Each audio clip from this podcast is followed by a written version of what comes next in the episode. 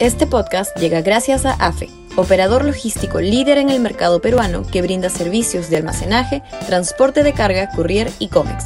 Los puedes ubicar en www.afe.pe. Y también gracias a Universidad Católica, número 1 en Perú y 12 en Latinoamérica, según el ranking mundial QS 2023.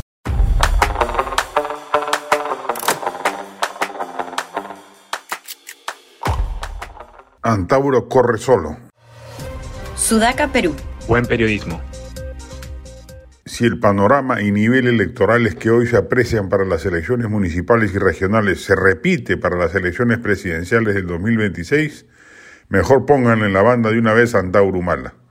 La campaña es de un nivel tan rastrero, sin ideas ni planteamientos novedosos, sin ideas fuerzas, sin equipos programáticos, sin perfil político, que el desierto ofrecido será una bendición para cualquiera que irrumpa con ideas disruptivas. En la política peruana se está dando un fenómeno particular. La derecha y el centro creen que prodigarse en redes sociales y recibir, abro comillas, me gusta, cierro comillas, es un gran triunfo político, mientras el adversario recorre desde ya el país aglomerando masas y calando su mensaje.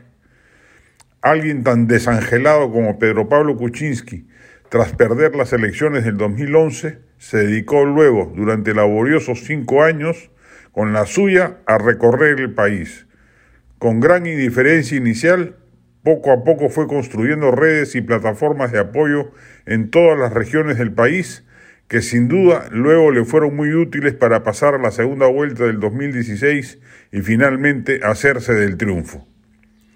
Hacer política es hablarle a la gente, ir a las regiones, a los pueblos y villorrios, fajarse en los medios radiales locales, beligerantes y hoy muchos de ellos alineados con el gobierno de Castillo por la publicidad estatal, acudir a los centenares de programas de televisión locales que existen en cada localidad, organizar asambleas y mítines e ir labrando así un nombre y una recordación que no se puede conseguir con cinco videitos en TikTok y dos o tres entrevistas en los canales de cable limeños.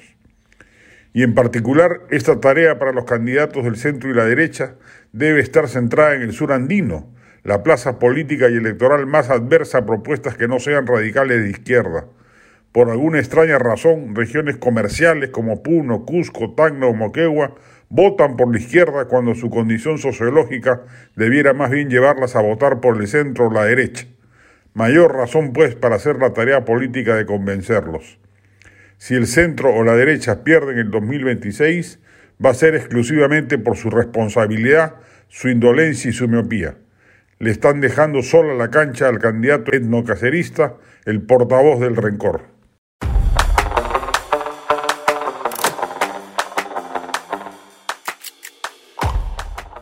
Este podcast llegó gracias a AFE, operador logístico líder en el mercado peruano que brinda servicios de almacenaje, transporte de carga, courier y cómics. Los puedes ubicar en www.afe.pe.